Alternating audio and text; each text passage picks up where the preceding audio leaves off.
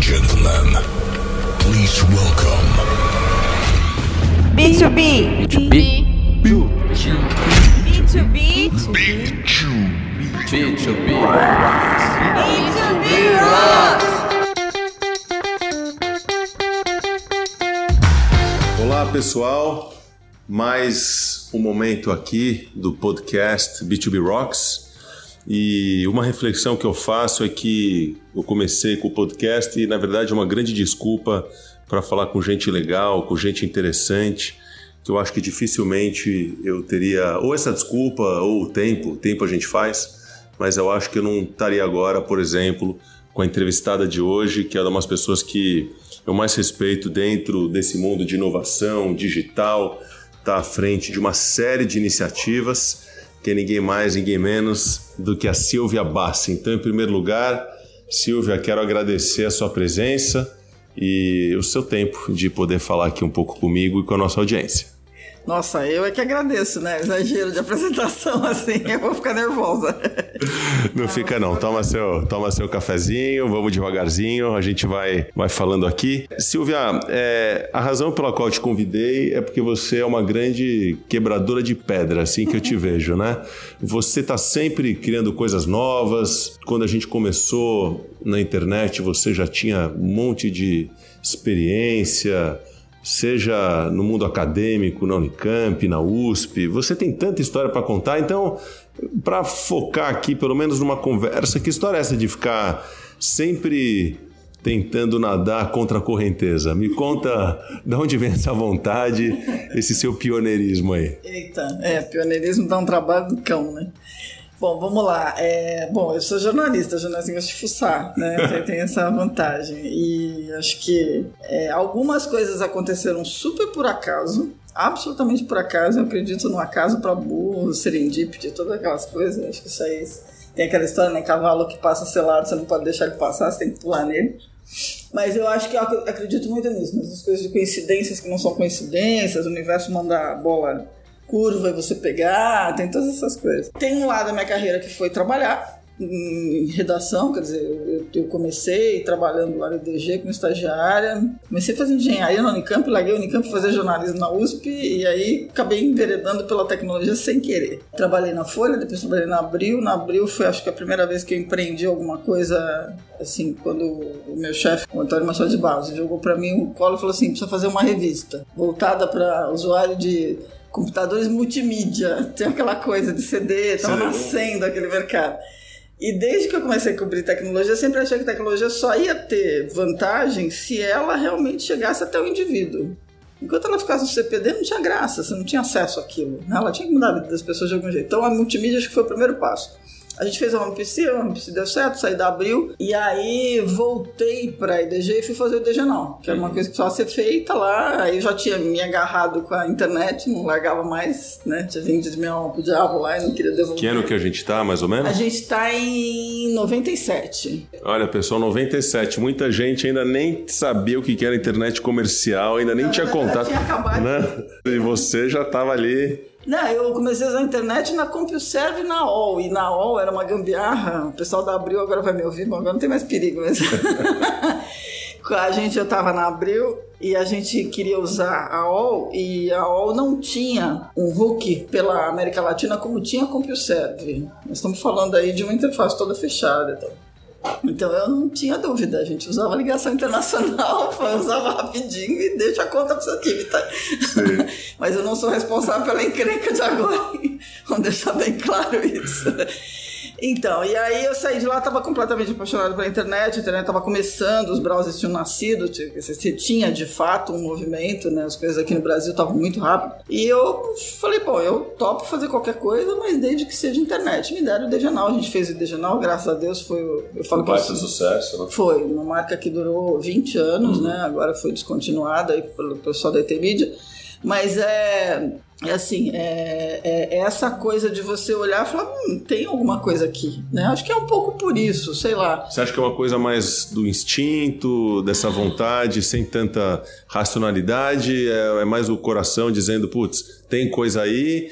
Esse seu espírito jornalístico diz, puta, vamos fuçar. É, é por aí? Acho que tem um pouco das duas coisas. Eu, eu, eu, eu sigo muito o instinto, eu acredito muito em sinais, acredito muito nessas coisas que estão voando e eu- a minha cabeça está all over the place o tempo todo. Quer dizer, eu estou olhando 15 coisas ao mesmo tempo. E isso atrapalha às vezes. Você precisa ser um pouco mais down to the earth e às vezes eu sou bem espalhada. Mas o meu foco é essa coisa do nu. Vai enxergar um negócio e falar, puxa, isso aqui vai dar alguma coisa, para onde é que esse treco vai? Sim. Né?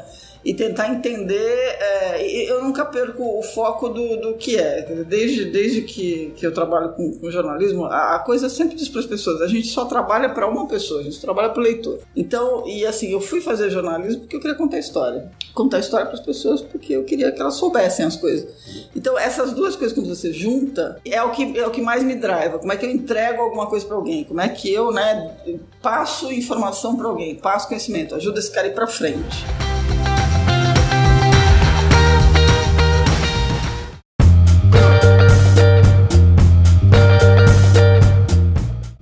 Eu acho legal que, até fazendo um gancho com a sua com o seu mais novo filhote, né, o The Shift, que o seu leitor, leitora, eu acho que é um pouco B2B, né? Essa é a razão também pela qual estou tão interessado nessa sua iniciativa. Quer dizer, você tem ah, uma série de atividades, olhares, leituras sobre o futuro, sobre a tecnologia, mas eu entendo que parte importante do seu perfil são tomadores de decisão de empresas, né? Você pode contar um pouco mais o que que é o Shift, por que do Shift, e se eu tenho um pouco de razão dizendo que o foco é B2B? Fala um pouquinho. Não, ele é. Então, o encontro com esse mundo B2B, com esse leitor B2B, aconteceu por conta da EDG. O indivíduo o B2C, ele usa a informação para uma decisão dele, né, para a vida pessoal dele. O B2B, é, ele precisa de uma decisão. Eu costumo dizer, é um CPF que decide um CNPJ, decide que tem a carteira de um CNPJ no bolso. Vamos definir que é assim, né, a conversa. Então, a gente tá sempre falando, por mais que seja que a gente diga que é B2B, tem uma pessoa no meio, mas esse cara tem uma responsabilidade diferente. E aí a necessidade de informação dele é diferente. Esse que é o lado legal que as pessoas não prestam atenção. Porque se você tá pensando no leitor o tempo inteiro, a informação que para um jornalista parece ser tosca, do tipo uma, um spec sheet de um servidor, ou um estudo sobre implementação de cloud, ou seja lá o que for, que para um jornalista tradicional pode parecer um negócio totalmente idiota, para a vida de um cara que está decidindo ah, os negócios de uma empresa, ele é uma informação absolutamente relevante. Então, quando a gente começou a pensar o B2B, quando você começa a pensar o B2B, você fala assim: bom, como é que eu vou ajudar esse cara, que é um CPF, a tomar decisões que vão impactar a vida de um CNPJ e no bottom line vão impactar o emprego de um monte de gente. Porque se você consegue fazer uma empresa fazer transformação digital, se você consegue fazer essa empresa não sucumbir né, à mudança da economia digital, você está garantindo em última instância emprego. Né? Então, o, eu- o meu trabalho na, na fa- na frente da IDG, que foi de mais de 15 anos, que eu acabei virando country manager, aquela coisa toda, fui tocando, assim, eu aprendi muita coisa sobre B2B. A gente trouxe muita coisa de B2B para o Brasil, que ninguém falava ainda. Então, em 2006, a gente falou de lead generation, ninguém sabia o que era aquilo. Cada vez que eu fazia uma reunião com um cliente, eu tinha que explicar o que que era geração de lead, como é que ele podia fazer isso. Inbound não existia essa palavra. né? Então a gente tinha um negócio nascendo, e aí você começa a aprender que aquele relatório, que pode parecer uma coisa técnica ou mesmo uma coisa de venda, não é para o leitor B2B. É um, é, um, é, um, é um conjunto de coisas que ele toma decisão. E quando você se coloca como um fornecedor independente, ou seja, sem amarras com o anunciante, a não ser pelo fato de que você aponte entre ele e o leitor, é, você dá para o leitor B2B uma segurança de que ele pode contar com o que você está contando para ele. E aí você cria um conjunto de coisas. né? Então ele tá para um leitor ou para um usuário B2B pro- ou nesse mercado, assim, a notícia sobre o tamanho do mercado de cloud, ou quem está na frente, é, é- tem um peso tão importante quanto um estudo sobre os 10 maiores fornecedores de cloud e as 10 tecnologias que você não pode deixar de ter. E ao mesmo tempo, um estudo de caso que ele vai olhar e falar assim: nossa, aquele cara fez o que eu estava pensando. Porque ele passa por fases, né? Então, esse processo de conversar com o B2B para ajudar ele a tomar decisão ele está o tempo inteiro acessando informações. Então, do, do ponto de vista de um jornalista, é o paraíso. É um cara que quer informação o tempo todo, só que é uma informação diferente. Né? Então, essa história de branded content, esse negócio todo, bi- vertical já fazia isso há muito tempo, né? A mídia vertical, a mídia que eu tô acostumada a fazer, do, do, do B2B, ela já fazia isso. Esse negócio de branded content era uma coisa que faz parte da vida de um, de um B2B. É, a gente é bom de dar novos nomes para coisas, Coisas que já antigas, né? Negócio existiam. meio louco. E fala mais um pouquinho sobre o The Shifters. A gente conversou, sei lá, em setembro do ano passado. Você estava meio que lançando, agora você está com não sei quantos tô Tá com- Tá. leitores. Co- Conta um pouquinho o, o que, que aconteceu aí nesses meses que, da última vez que a gente falou, entrando no site, já tem patrocinador. já- conta aí, podcast. Precisa pagar as contas, né? alguém tem que pagar o boleto. Não, então, a The Shift é uma ideia minha e da Cristiane De Luca. A Cris é uma amiga e companheira de, de- de jornada já há 15 anos, a gente tem empurrando a pedrinha ladeira acima e des- de- tentando descer já há um tempão, já pegou todos os trancos que eu peguei. É, empreender não é fácil, quebrei a cara, mas tá lá, estamos lá de novo. E quando a gente passou, ajudou a passar a licença das marcas da, IT da IDG para a IT Mídia, eh, a gente resolveu que já chega de IDG, tinha cansado, né? E a gente olhou e viu que o cenário, ainda olhando para esse cenário B2B, que tinha um problema hoje. Você tem muito hard news, muito hard news e muito pouca explicação do que está acontecendo. Então, qual é o resultado disso? Só 6% das empresas globais cons- são, podem ser consideradas digital leaders, das, da, não falo das incumbentes, tá? das tradicionais. É, você tem milha, bilhões de dólares sendo jogados a fundo perdido, porque as decisões elas não impactam, de fato, o, o consumidor. Tem várias pesquisas que apontam isso, tem números assim que são astronômicos. E a gente olhou e falou assim, mas o que está faltando? Está faltando contexto. E a mídia hoje eh, não cobre isso. A mídia cobre o hard news, a mídia cobre muito bem até um pedaço.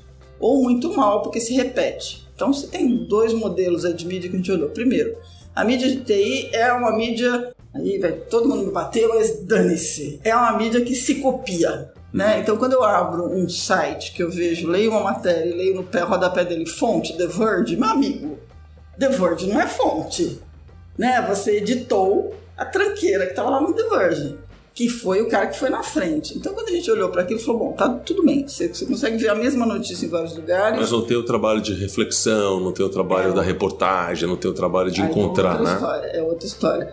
Então a gente olhou e falou assim: bom, o que a gente vai fazer não é hard news. O que este cara B2B. Então, assim, qual é o fo- a missão da The Shift?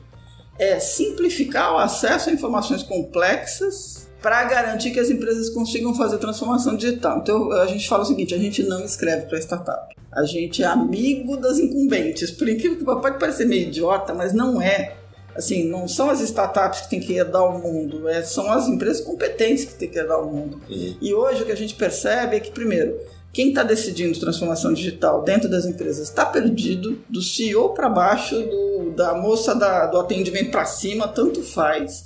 É muita informação, você não consegue enxergar todo o contexto da coisa. E a gente falou: bom, então nós vamos fazer contexto, não vamos fazer hard news, e a gente vai além do contexto. A gente descobriu que existe um mercado chamado Insights as a Service, que é um mercado que está dentro do Big Data, em que você vai buscar diferentes insights. A gente resolveu que a The Shift tinha que ter uma plataforma de tecnologia, aí a gente inventou o conceito do Aleph, que é uma outra história. A gente está trabalhando para desenvolver uma plataforma de IA que vai, vai começar a cruzar informações e trazer, hopefully, um tipo de bola de cristal que eu consiga dizer para vocês, ó, essa tendência aqui que tá rolando.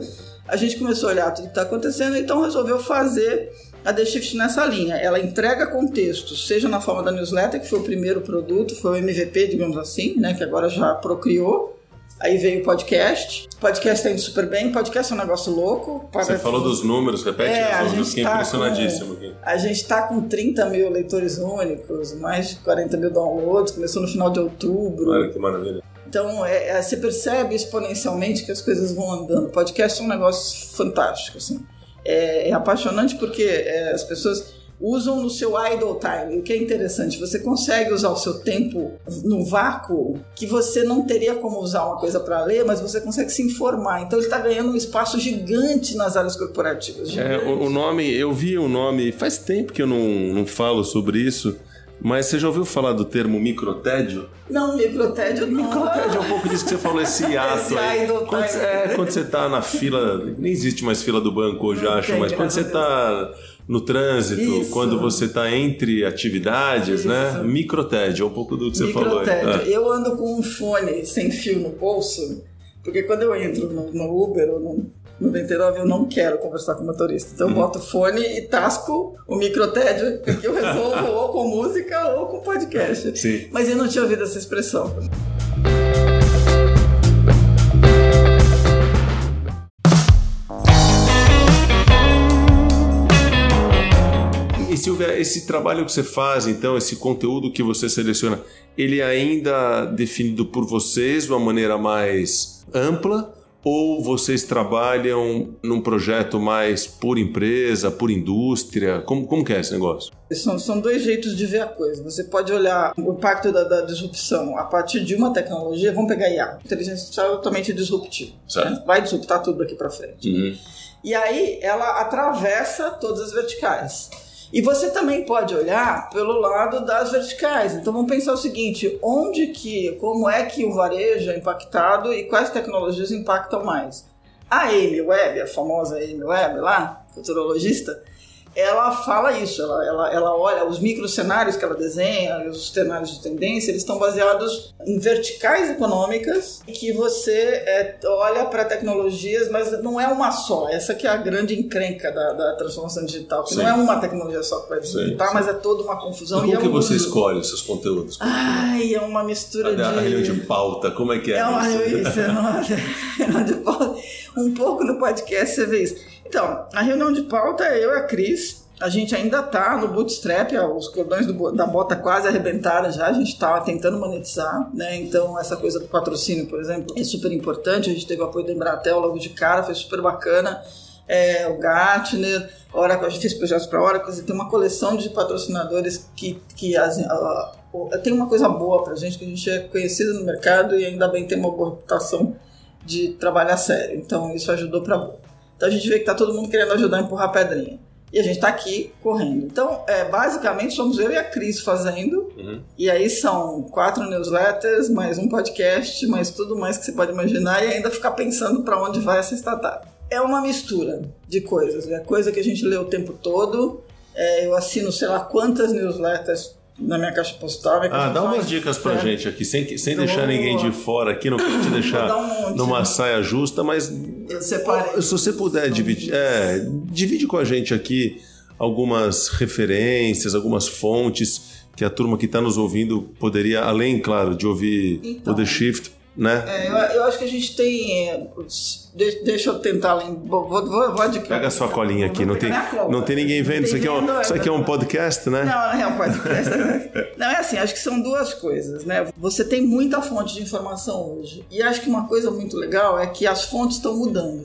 Tem um cenário bacana que é hoje você começa a ver jornalistas que eram de grandes veículos de informação lá fora saindo dessas redações e criando novas empresas de, de mídia num modelo sustentável, que cobra pela assinatura, que traz uma informação super premium e que tem uma qualidade fantástica. E se eu fosse citar essas, assim, coisas que eu acho que ninguém pode perder. O The Information é um, Uhum. né, da Jéssica Lecim, é, é, uma, é imperdível, custa caro, né, 39,90 dólares por mês, é assinatura cara. Só que olha que sacada, ela acabou de assinar uma, fazer uma parceria com a Bloomberg, agora você consegue assinar Bloomberg online e The Information por um módico preço interessante. Então você começa a ver um movimento interessante nessa coisa das, agrupando. da informação ser difícil de fazer, custar caro e as pessoas começarem a reconhecer. Isso eu acho que é uma coisa bacana. Então, The Information é um que eu daria de cara. Tem um novo chamado The Protocol. Não sei se você já ouviu falar, dos caras do político.com. lembro que você me contou Acabou, você- é. nosso último É. meses atrás. É, então, é, esse acabou de sair. Aquele que eu te falei é um outro ainda, que é o The Logic. Aí você tem, olha, tem o The Protocol, tô gostando muito, é super focadão em transformação digital. português? Não, em inglês, Ah. esses todos são em inglês. É, na América Latina, o Context eu gosto muito. Context. É, sem E. É, co, é, co, é C-O-N-T-X Hum, tá. Ext. É, aí tem o The Conversation, que é uma coisa interessante, porque é um site que tem artigos escritos por geralmente por gente da academia ou pesquisadores, e eles dizem que eles têm artigos escritos com a correção acadêmica e o flair jornalístico. Eu adoro esse, esse, essa tagline deles, é muito fofinha. Tem o Sifted, que eu não conhecia e faz um tempinho já que saiu, que é um projeto do Financial Times, que é também é um site. Repete o nome, por favor. Sifted. Sifted. É, se falar muito rápido fica Shifted, aí Ah. aparece a The Shifted, virou uma confusão.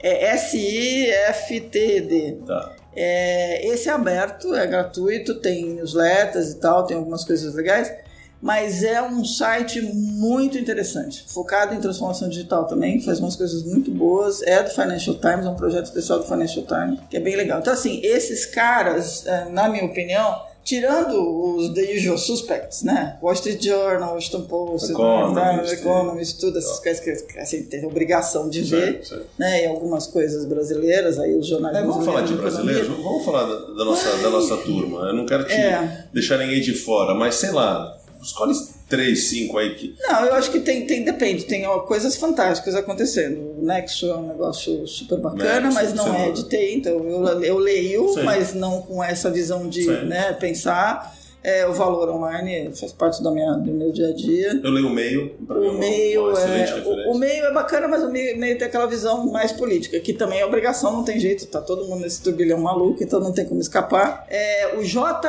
é um projeto fantástico, que vai um pouco na linha do que a gente está pensando também, porque o Jota está se, tá se fiando na questão de usar a tecnologia.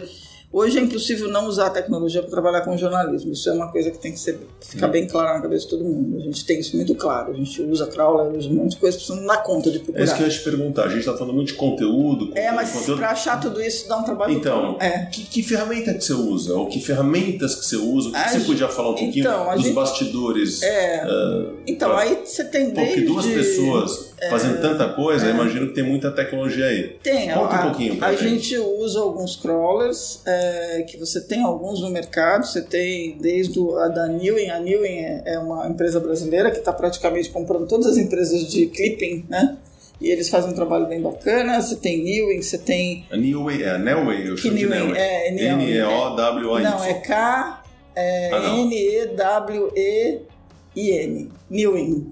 Que Newin. Ah, não É, conhecia. esses caras, eles são do Sul, são uma startup, começou, já recebeu investimento. O que que fazem? Eles fazem clipping, eles fazem, é, eles fazem, ficam o tempo inteiro mentorando coisas, Tá. né? Eles ficam- É um, é um crawler, eles ficam puxando coisa. Quem usa muito são as assessorias de comunicação, Sim. as empresas para poder monitorar a marca, e eles monitoram sei lá quantas mil. Eles são, como Hum, fontes. você comentou esse termo, né? Vou usar isso que você acabou de falar. Insight as a SaaS, né? As a É, as service, a né? service, eles estariam nessa categoria, sim. Eles estão dentro dessa categoria. Então eles são uma fonte legal. Existe um outro crawler de fora chamado Web Hose, de hose de, de mangueira mesmo, Sim. é, que também é bem interessante. É um crawler que você pode programar e tal. Ah, de crawler, tem um outro que é mais facinho aqui, que é legal, que é o, o Fiddly. Sim. O feed é legal porque você programa diferentes feeds para você ir acompanhando, porque o problema não é você só. Porque pra gente é o seguinte, a gente tem que ver de onde vem a ruptura, a gente se- segue a tese de que vem de qualquer lugar. Então, e aí faz o quê, né? Fica maluco. Então a gente tem que ficar procurando coisa. Então a gente assina as newsletters, visita os sites, usa esses crawlers, faz busca, é, organiza a busca booleana e de todos os jeitos possíveis. Uma das coisas que a gente está montando agora, esse conceito do contexto, né, da narrativa do contexto, é que a gente quer lançar um curso de jornalismo de dados no modelo que a gente quer desenhar. Porque hoje você não. A, a narrativa que a gente está querendo construir não é ensinado na escola. Aí essa eu estou dando um furo para você. A gente Oba. tá- né? Não, a gente está montando, a gente montou um curso junto com a Beth Saad. Esse curso agora a gente está buscando funding para botar ele para rodar, mas a gente quer ter uma, uma central permanente de, de, de estágio para formar profissionais. É, a, ge- a- a narrativa do contexto que a gente inventou é a seguinte: hoje no jornalismo convencional você tem o quem, como, quando, onde e porquê. Se você responder essas cinco perguntas, você é um bom jornalista. Quem, quando, onde, Como e quando, por quê? como e por quê. Qualquer matéria decente tem que ter isso aí, logo no lead e no sublid. Se ela não responder isso para você, você fala, pô, li tudo e não sei quem é o cara da matéria, tem um problema aí. Certo. A gente acrescentou uma sexta pergunta, que é o e daí? E o Idaí leva a três outras reflexões, que é o que impacta, como impacta e por que impacta. Se eu conseguir responder tudo isso, eu dei o contexto da ruptura, é assim que a gente quer trabalhar. Olha, que legal. E aí a proposta é trabalhar os jornais de dados que não vai usar só os, os, as ferramentas de scraping de dado e outras coisas, mas também outras ferramentas que vão além da planilha, além de uma série de coisas. Então, a gente montou um curso que tem todo o currículo hoje de uma pró-pública, por exemplo, que tem um currículo fantástico, escola de dados, mas mais coisas. A gente quer treinar as pessoas, que a gente quer pegar gente que tem as soft skills do século XXI, botar todo mundo no mesmo nível com hard skills, que é treinar o cara para realmente programar em R, trabalhar com ferramenta de inteligência artificial, saber montar o próprio crawler, trabalhar com saber fazer busca de tudo quanto é jeito, usar planilha, saber usar BI e depois treinar esse cara para escrever muito bem, entregar muito bem o conteúdo em todos os formatos possíveis. Isso vai ser EAD? Vai ser uma. Não, a gente escola quer fazer física, presencial, o a que que é gente faz presencial? na redação. Aí tem todo um trabalho Tô gratuito. apreciando ainda toda essa. Se eu conseguir os meus fãs que eu tô batendo em tudo quanto é porta, vai rolar. Olha, que Estamos legal. correndo atrás. Que legal. Então, mas eu falei disso tudo porque, assim, hoje é muito difícil você pegar a informação que, você- que a gente está procurando. Então, a gente tem que ficar apelando para tudo isso. E nessas viradas todas, você começa a achar umas pérolas perdidas no meio do caminho, né? que são fontes de informação que nem todo mundo tem. Essas que eu citei, algumas eu não conhecia. Acho que eu não conhecia Então, é. 99% delas. Então, aí eu fiz uma lista. Onde eu, onde eu leio? Medium. Cara, olha, assim, ó. É, Aí, aí eu tô É, com você. eu- eu- É. Nossa, aquele cara é um gênio. O Evan Williams, pra mim, é, o- é o The Best. Eu, eu- uma vez eu cerquei ele num corredor em São Francisco, na Web 2.0, quase matei, coitado de cara de susto, uma brasileira maluca querendo pegar uma entrevista com ele, foi muito engraçado. Mas eu tiro o chapéu pra Evan Williams. O Medium é a coisa mais fantástica da face da Terra. Pra quem tá procurando coisas sobre IA, por exemplo, É, exatamente, o que eu ia te falar é não dá. É fácil se perder lá dentro. é também, muito né? fácil perder lá dentro. Mas ele tem boas ferramentas pra você se achar. Sim. É, mas uma coisa que eu acho assim, hoje, hoje é, a comunidade que desenvolve IA e Big Data foi toda para lá. Você tem é, blogs e, e- e- e publicações fantásticas, fantásticas. Lá. Então lá eu vivo lá dentro do Medium, que não é uma louca. Então assim, Medium é, eu diria que é uma fonte. CB Insights é um dos nossos benchmarks. A gente quer ser um para além do Sub Insights aqui, então o Sub Insights é fundamental. Tweet Deck para ficar acompanhando ó, um monte de tweet que tem, não tem jeito, não dá para fazer de outro jeito. O Recode e todos os podcasts do Recode, e principalmente aquele com a cara Swisher e o Scott Galloway, o Resmungando, Adoro. que é absolutamente maravilhoso. É um Na dos- verdade, no caso do Scott Geller, eu também assino a newsletter. a newsletter semanal dele, que é a. Ai, aquilo é maravilhoso. Eu amo aquela newsletter. Eu esqueci agora Vai também. vir o nome logo mais. o cara é, muito bom, é, né? Não, ele é perfeito. Para visualização de dados, tem dois que eu gosto muito, que é o Raconteur, que faz B2B. Aliás, é é bem interessante para quem está interessado em ver, porque eles fazem muito projeto B2B de, de transformar conteúdos importantes de transformação digital em alguma outra coisa. O Visual Capitalist, que é maravilhoso. Porque tem lá os, os estatistas da vida que todo mundo conhece. Pitbook é obrigatório, né? Para quem está acompanhando inovação. Tem um site que eu amo, que é o Project Syndicate. É Esse eu conheço, projectsyndicate.org, que é sensacional. Lembrei Aí é logo, entra- só antes de esquecer Ah. do Scott Galeo, No, no, No Mercy, No Malice. É, exatamente. esse é excepcional. Ah, cara, ele é uma figura. Mas você sabe que Eu é, é amo, louco, né? Eu fico pensando assim, poxa, Silvia, dá umas referências pra gente. Eu já tô aqui desesperado, é Passando mal. lógico. E acho que é por isso que eu preciso assinar o do Shift, né? Porque não, não dá pra ficar lendo tudo É. então, isso. a As vantagem pessoas. do Shift é que a gente resume A essas turma coisas, aqui que né? tá ouvindo deve estar dirigindo, deve estar no seu microtédio, mas daqui a pouco É. tá sentado, já sentou o dia inteiro na escrivania. E aí? Como é que faz, né? Então, a ideia da The Shift, que eu- ainda como newsletter, o site vai estrear agora no final de março, ela é isso, a gente faz uma curadoria, o que a gente faz é uma reflexão. Então você não vai ler, não, você não vai ler uma cópia de matéria, o que você vai ler é Cada, cada newsletter tem entre 30 e 40 links para você depois passar a semana Ah, lendo, que vão desde matérias importantes até estudos que a gente achou. E o que a gente faz é uma curadoria com É, reflexão. um dos mais legais que eu li de vocês foi, eu acho que é um recente até, de inteligência artificial, Ah. que realmente eu fiquei voltando à newsletter várias vezes É, a para IA pegar as a IA é mérito referências. da Cris. A Cris que afunda naquela Que newsletter de legal. quarta-feira. A IA é quase toda E da também do Rodrigo Elcio, recentemente o Lido Stiling também, Isso. que foi então, muito legal. Ah. Tem uma coisa legal, gente. Bom, a- o Rodrigo é fantástico, a gente fez a parceria de conteúdo agora com ele, né? que é uma outra grande empresa B2B que eu até podia chamar para explicar um pouco o que conta aqui, né? O que, que ele faz, Então, você né? Ah, devia conversar com eles. Aliás, o, o- duas empresas que a gente tem notado brasileiras que são é, muito legais. Uma é o Rodrigo, com o Stiling, e a outra é em Loco. Sim. Além da RD Station, claro, o Eric sim. mora no meu coração. Quer dizer, tem gente que tá fazendo é, nessa área de B2B, eu acho que essas três. Aí são- logo eu tive lá há uns meses atrás com toda a equipe aqui do B2B, Isso. É. foi inacreditável ali e, e- e mais do que isso, muito legal ver a história deles, né? De uma turma do Recife, se eu não me Uhum. Isso, engano, isso. que começou assim de uma maneira muito pontual, com muita dificuldade e aos poucos, com muita vontade, cresceu e se desenvolveu. Impressionante. E a RD também, né? Começou pequeno. Ah, O Eric É, começou pequeno. Eu tive agora pela segunda vez lá em Floripa, no, no, no RD Summit, e está coberta de razão. Dois exemplos muito, muito bons. Assim, eu tenho um especial carinho pelo, por, esses, por, esse, por esses empreendedores, porque assim, outro dia a gente estava brincando, né? Mas é assim, vou ser malvada aqui agora, mas a gente estava brincando que esse negócio de empreendedor tem muita coisa de fancy, tem muita coisa que é ficção científica. É, VC não é tudo isso, VC é que nem carneirinho, a hora que um corre para fintech, todos eles correm para fintech, dão uma banana pro resto, e aí fica sobrando um monte de projeto legal. Não tô brigando com nenhum VC, mas e, aí eu tava brincando outro dia, a gente vai lançar um projeto de crowdfunding para The Shift, para levantar grana para quem quer apoiar o jornalismo. É, eu falei assim, bom, eu vou escrever um, eu vou escrever um texto no LinkedIn e vou dizer por que a gente está lançando o projeto de crowdfunding para The Shift, porque eu sou mulher e jornalista e você não gosta de nenhuma das duas.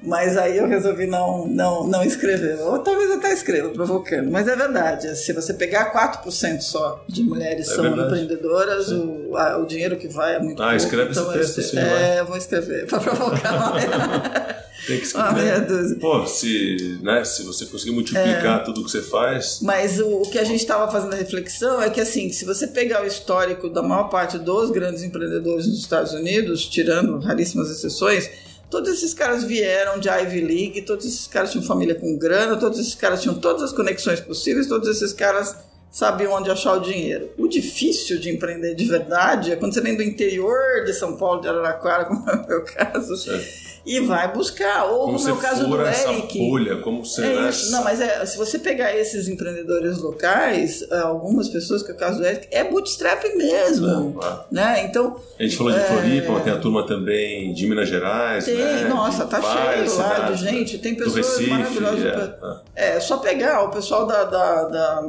da World Sense, que eram os dois, duas figuras fantásticas, Uhum. é, criaram a World Sense, depois foi comprado pela Lodge, e estão lá tocando, com, trazendo uma inteligência artificial fantástica. Então, assim, a gente tem. E, e todas essas pessoas não têm Ivy League, não é nada disso, são pessoas A que Ah, Ivy League, vieram- pra, enfim, para quem não está acostumado com o Ah, termo, é. são faculdades né, de primeira, Custou é uma fortuna. primeira linha, por assim dizer, exatamente. Principalmente, como a Silvia lembrou, algumas dezenas de milhares de dólares aí. É, Vários é deles, né? ó.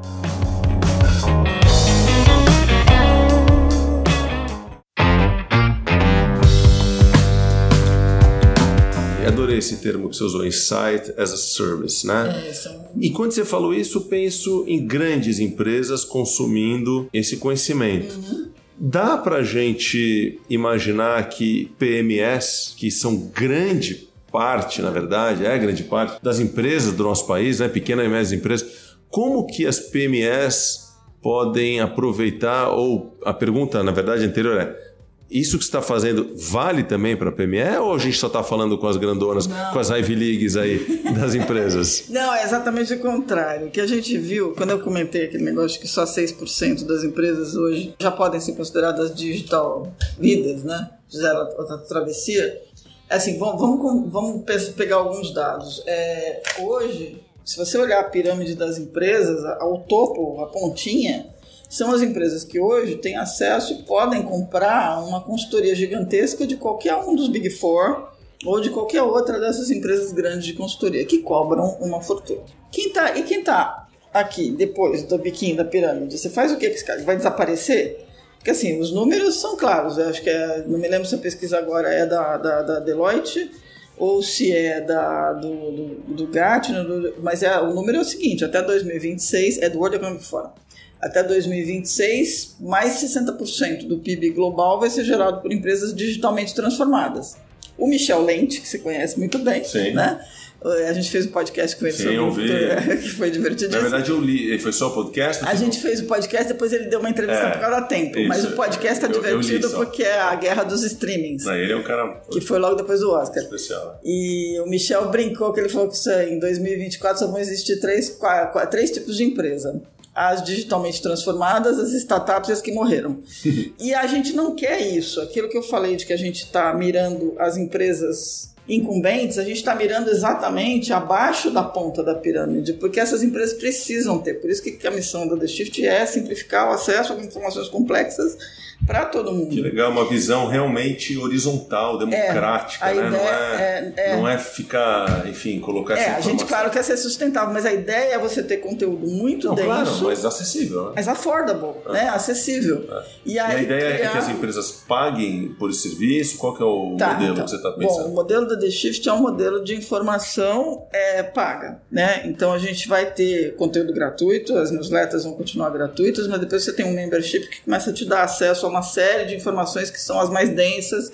E depois com o Aleph funcionando, a gente vai conseguir trabalhar no Aleph, mercado. que é o a sistema de plataforma inteligência de ar artificial. que o Fábio Taim tá Legal. Silvia, a gente caminhando aqui para o final dessa conversa, né? Apesar de você já ter dado o furo aqui, que você contou, é, normalmente eu peço pro pessoal contar um segredo pra gente aqui. Ah, alguma segredo. Ah. coisa. Você já fez seu furo, mas tem alguma, algum segredinho que você pode contar pra gente? Alguma coisa que tá na sua cabeça? Algo que possa fazer com que as pessoas assim que chegarem em casa, chegarem no trabalho, dar aquela vontade de dar uma pesquisada sobre algum assunto que o que, que você tem pensado aí? Que- que- por onde vai sua cabeça?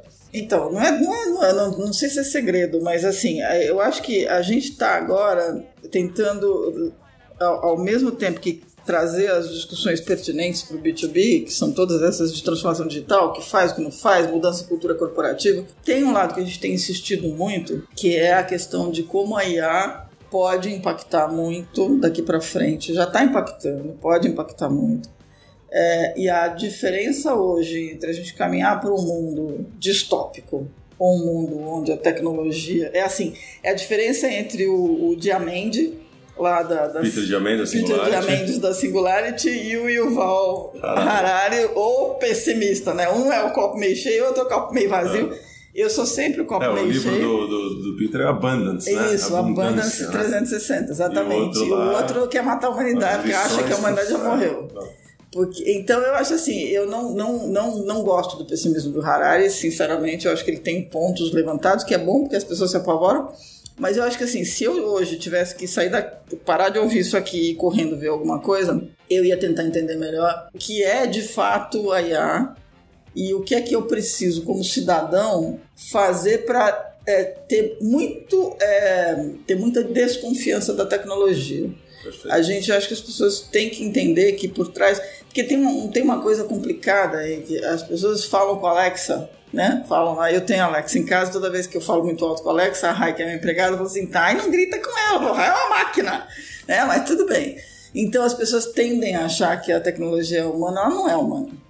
Ela é humana no ponto de que atrás de um algoritmo tem sempre um ser humano. Se a gente não brigar para não ser bias, para não ser, não ter o viés, para esse viés não Pra ser ético, para né? ser ético, Aí você tem uma discussão longuíssima sobre a questão da caixa preta. Semana passada, o- a União Europeia soltou lá o documento todo de como eles querem, né? eh, Disputar com os Estados Unidos a supremacia digital e lançaram um documento enorme sobre, sobre IA. E aí tinha, eu não vou lembrar o nome da pessoa, depois eu te dou, você passa para os ouvintes de qualquer jeito, mas tinha uma discussão em Twitter muito interessante. Um dos autores desse estudo, ele falou o seguinte, o que, que você preferiria? Ser operado, se você tem um tumor no cérebro, você preferia ser operado por um cirurgião humano, que tem uma taxa de resultado positivo de 80%, ou por um robô, que tem uma taxa de resultado positivo de 90%. Resposta do cara que escreveu esse relatório. Eu primeiro ia querer saber quem foi que escreveu o algoritmo dele. Esse é o ponto. Se a gente não sabe quem escreveu o algoritmo da máquina, ela vai continuar sendo uma caixa preta e a gente não pode achar que a máquina vai ser alguma coisa, ela tem que trabalhar para a gente. Então, eu acho que se tem alguma coisa importante daqui para frente, é isso. A discussão é a máquina tem que trabalhar para a gente e não ocupar os. Ela vai ocupar os espaços. A automação é inevitável, ela é importante, ela vai tirar pessoas de lugares onde eles não deveriam estar. Mas se a gente não discutir como é que, que eu vou fazer com essas pessoas, a gente não pode ter um contingente de empregáveis. Então tem uma porção de discussões agora, eu chamo de bolha ética, mas é, é, esse acho que talvez seja o momento, o momento mais, mais Ai, importante. é, tá cheio de, de conceitos, né? Sobre salário mínimo universal, Tem, mas, sobre éticas relacionadas mas à para produção, praticar né? isso é é, um muito difícil. problema. Você Muito tem que retreinar as Muito pessoas. difícil, muito E difícil. aí a mudança corporativa Ainda tem mais que um país como o nosso, acontecer. né? O nosso é que um tem um problema, déficit cara. educacional E que podia tremendo. ter um- uma empregabilidade absurda, porque a gente está com um problema, um buraco na área de TI gigantesco, 42 mil empregos por ano, né? Faltando. É, Mesmo aqui, sabe? Aqui mesmo na, na- no B2B, aqui na agência, tem alguns cargos até relativamente simples.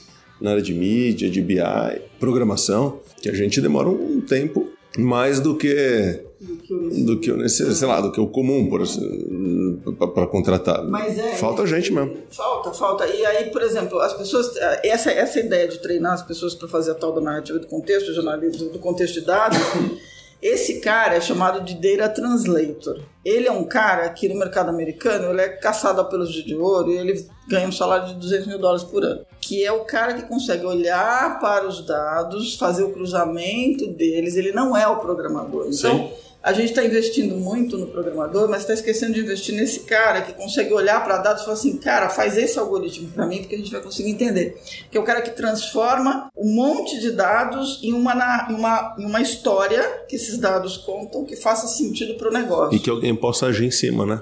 Já Não não Esse basta é também, ele, né? tá? Total. Tô falando de um cara totalmente B2B, Que é um legal. cara que tem que estar na empresa.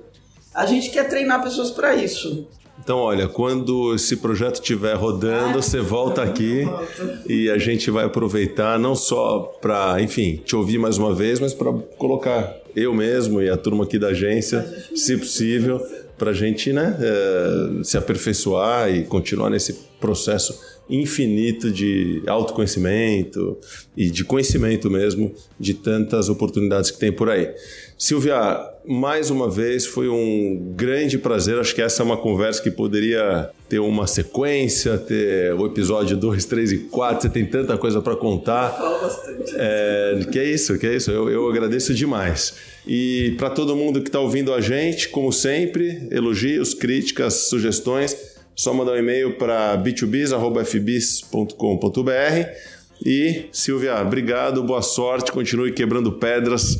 Você é uma pessoa muito inspiradora e espero que a gente possa logo mais ter você de novo aqui contando das novidades desse ano. Ah, pode deixar. Eu, Paulo, eu super agradeço, te conheço há séculos, nem é bom nem a gente falar quanto tempo. Admiro pra burro o trabalho que vocês fizeram com a FBIS, de verdade, não é rasgação de seda. Eu sei o quanto vocês ralaram também pra fazer essa empresa virar o que virou. Eu sou. Você tá na minha lista dos, dos brasileiros que eu admiro. Olha, agora, agora, agora eu vou parar por aqui, porque quem vai ficar aqui vermelho sou eu. É, Cartel, Roberto, tem um monte aí. Tá. Silvia, obrigado. Pessoal, obrigado de novo. E a gente se vê no próximo episódio do podcast B2B Rocks. Valeu, um abraço. Tchau.